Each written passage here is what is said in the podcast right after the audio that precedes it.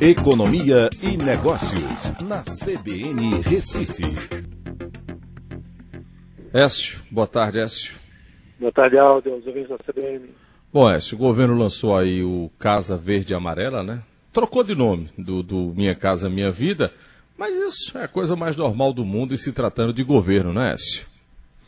Sim, Aldo, essa mudança de nome tenta descaracterizar o Banco Nordeste, o governo do PT, né, que lançou É. Minha Casa Minha Vida em 2009, e traz uma taxa de juros mais baixa. Isso aqui é a grande diferença, com uma taxa para a região Norte-Nordeste de 4,25% ao ano, onde no resto do país vai ser de 4,5%.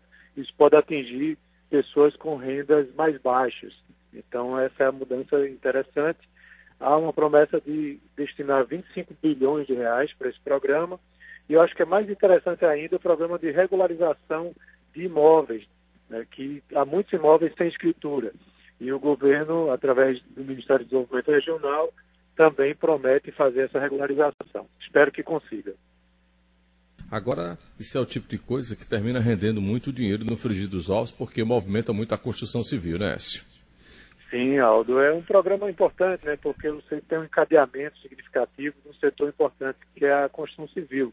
Né? Você vai ter vários fornecedores aí envolvidos. né? O Minha Casa Minha Vida, ele tem sofrido muito, né? caiu de 25 bilhões ao ano na sua época áurea, para agora, esse ano, só foi liberado pouco mais de um bilhão. Então tem muita coisa represada aí que com os recursos da FGTS devem chegar na ponta. Écio, até amanhã. Um abraço a todos, até amanhã. Obrigado.